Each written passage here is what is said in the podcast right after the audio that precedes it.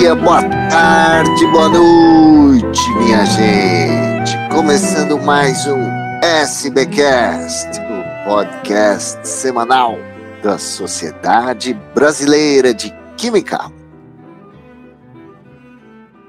Na semana passada, a cidade de Barreiras, no oeste da Bahia, recebeu a comunidade química do estado para o nono Encontro Químico da Bahia, o Encontro Bienal, que reúne químicos das nove instituições de ensino superior atuantes no estado.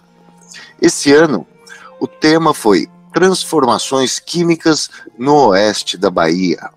É um encontro regional uh, muito importante para a SBQ e hoje o SBcast recebe o professor José Domingos Santos Silva, da Universidade Federal do Oeste Baiano, coordenador da organização do ECPA. O professor José Domingos, bem-vindo. Muito obrigado pela sua presença. Como é que foi esse evento, a segunda vez que Barreiras recebe o, o ECPA? Bom dia, Mário. É, é, um prazer enorme estar falando contigo e com a comunidade química do Brasil. Bem, é, esse evento ele foi criado em 2005 em Salvador pelo professor Mauro Corne, lá da Universidade Estadual da Bahia. E de lá para cá, o evento, como foi um, um imenso é, sucesso, de lá para cá ele tem sido um evento itinerante, que visa visitar todas as universidades com curso de Química na Bahia. Bem, em, aqui em Barreiras já é a segunda vez que esse evento é, acontece aqui, que fomos agraciados com ele, e o primeiro ocorreu em 2010. Bom, de lá para cá, é, o evento passou por diversas universidades e hoje, em 2013, ou 2023, desculpe, é, nós conseguimos é, realizar esse evento aqui. Foi um evento fantástico. Contamos com diversos trabalhos apresentados, num total de 66.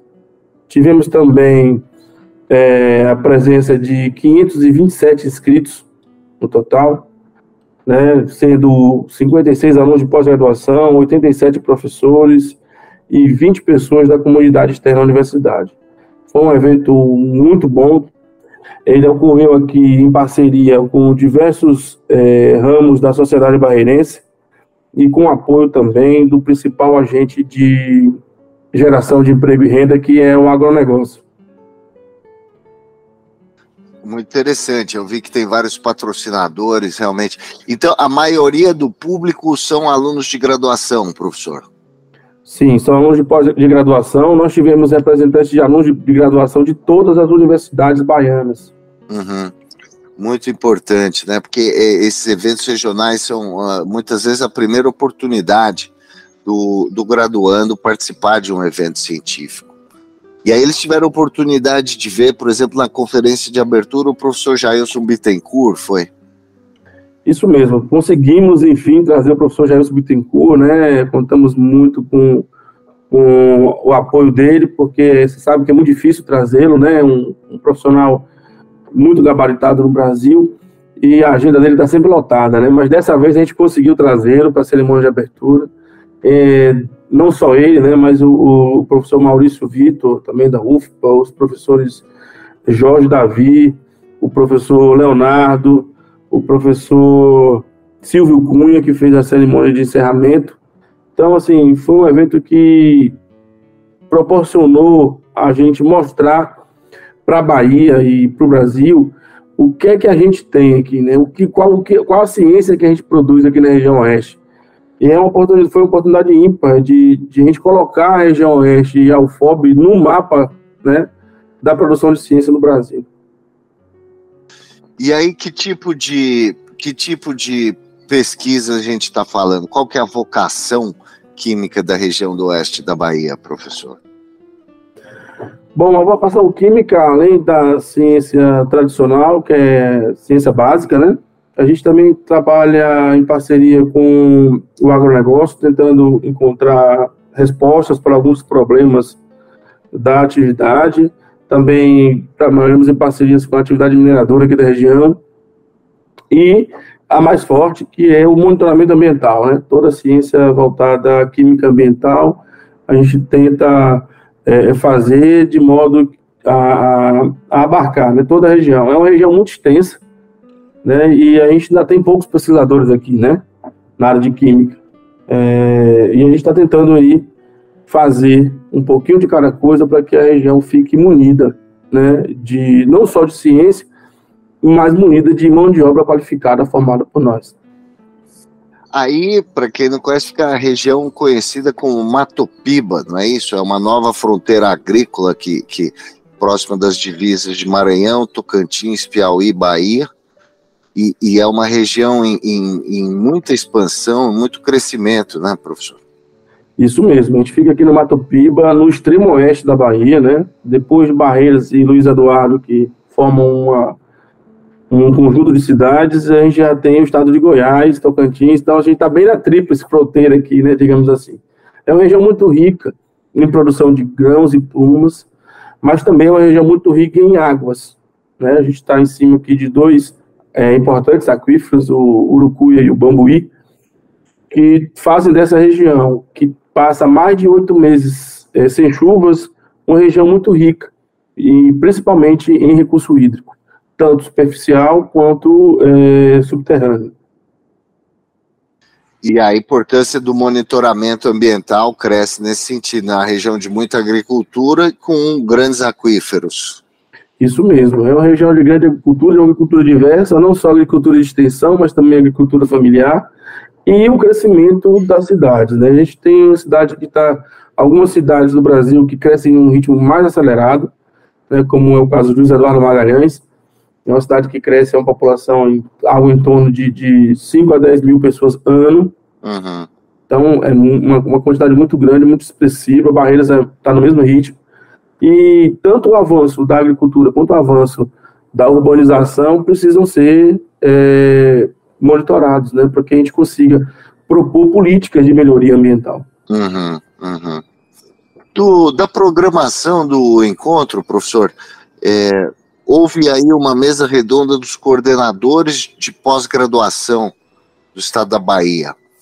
Qual foi o tema central dessa reunião? O que está na agenda das pós-graduações na Bahia? Então, o tema central foi o rumo né, das pós-graduações na Bahia.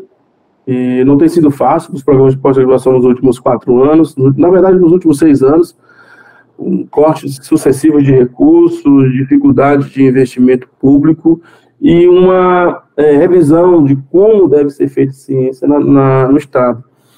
A gente contou com a presença também de, de representantes de todos os programas da, da Bahia aqui, e também com o professor é, Valdir Veiga, do Instituto Militar de Engenharia do Rio de Janeiro, que é um dos membros do comitê de área da CAPES. Uhum. Vocês já começaram a discutir, por exemplo, essa nova portaria da CAPES que permite o acúmulo de bolsas. Isso foi, foi discutido na reunião ou não? Olha, a gente deu uma, uma discutida é, ainda superficial, porque no nosso caso a gente ainda tem muito pouca bolsa e, e essa parte de acúmulo ainda não é uma realidade para nós. Sim. Nós focamos, nós focamos realmente no, no, na parte das métricas que a CAPES é, é, tem modificado e no, na vantagem, né, no, na melhoria das métricas para os cursos pequenos, principalmente como o nosso. Uhum. Uma outra mesa redonda muito interessante que eu observei na programação é de mulheres negras que fazem química na Bahia. Como é que foi essa mesa redonda, professor? Foi uma mesa redonda muito importante, né? Mulheres Negras na Ciência, é, que foi coordenada pela professora Maiara Mello, aqui da Universidade Federal do Oeste, e trouxe como convidadas a professora Bárbara Carini, que é um, um fenômeno, tem se, tá se tornando um fenômeno, né? A Bárbara Carini tem, traz temas muito relevantes na área de inclusão de mulheres e de negros na ciência, juntamente com a professora Rafaela, com a professora Rafaela da UFRB.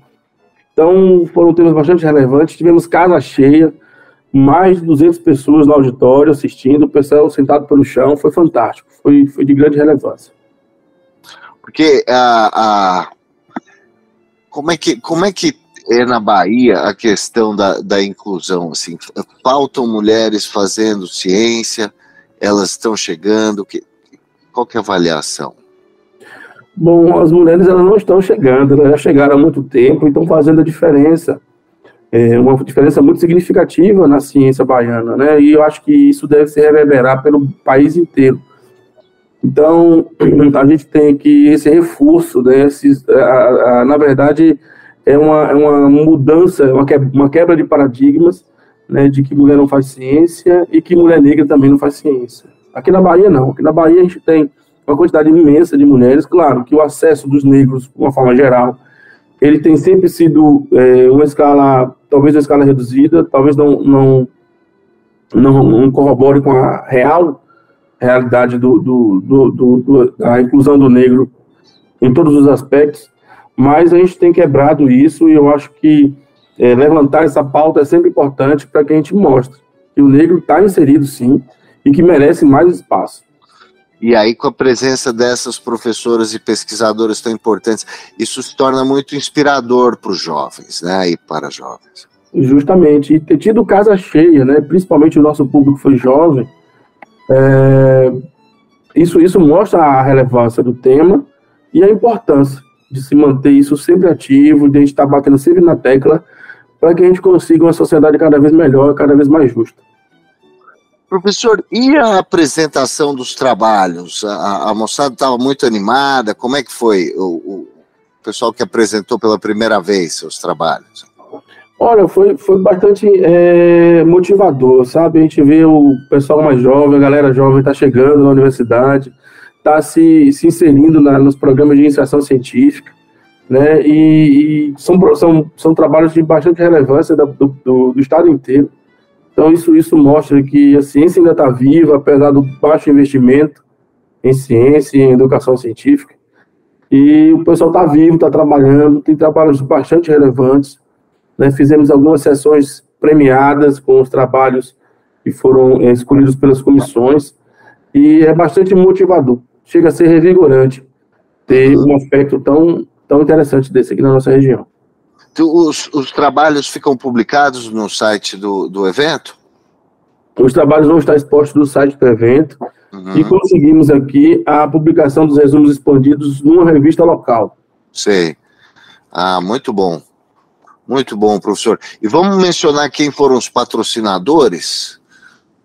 Olha, contamos com o patrocínio da JCO Bioprodutos, que é uma empresa que trabalha com funcionalização de fungos para substituir pesticidas na região.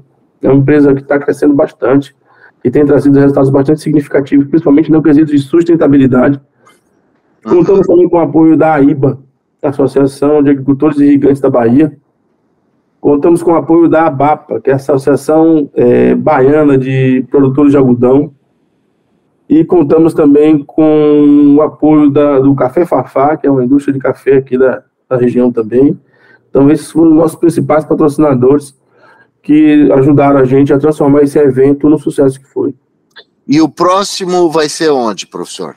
O próximo evento acontecerá em 2025, na Universidade Federal, é, desculpe, na Universidade Estadual é, do, do Sudoeste da Bahia, que é a UESB, sob coordenação da professora Vander Lúcia, que inclusive foi premiada no evento com o troféu Celso Spínola. Muito bom. Parabéns, então, professor, pela organização do evento, pela realização do nono ECBAR, o Encontro de Química da Bahia. Professor José Domingos Santos da Silva, da Universidade Federal do Oeste Baiano, aqui conosco no SBcast. Muito obrigado, hein, professor, pela Nós sua presença. Nós que agradecemos a abertura de espaço para que a gente consiga divulgar os eventos que vão acontecer no empreendedor, ao tempo que eu agradeço a SPQ também pelo apoio. É isso aí, até a próxima. Tchau, tchau.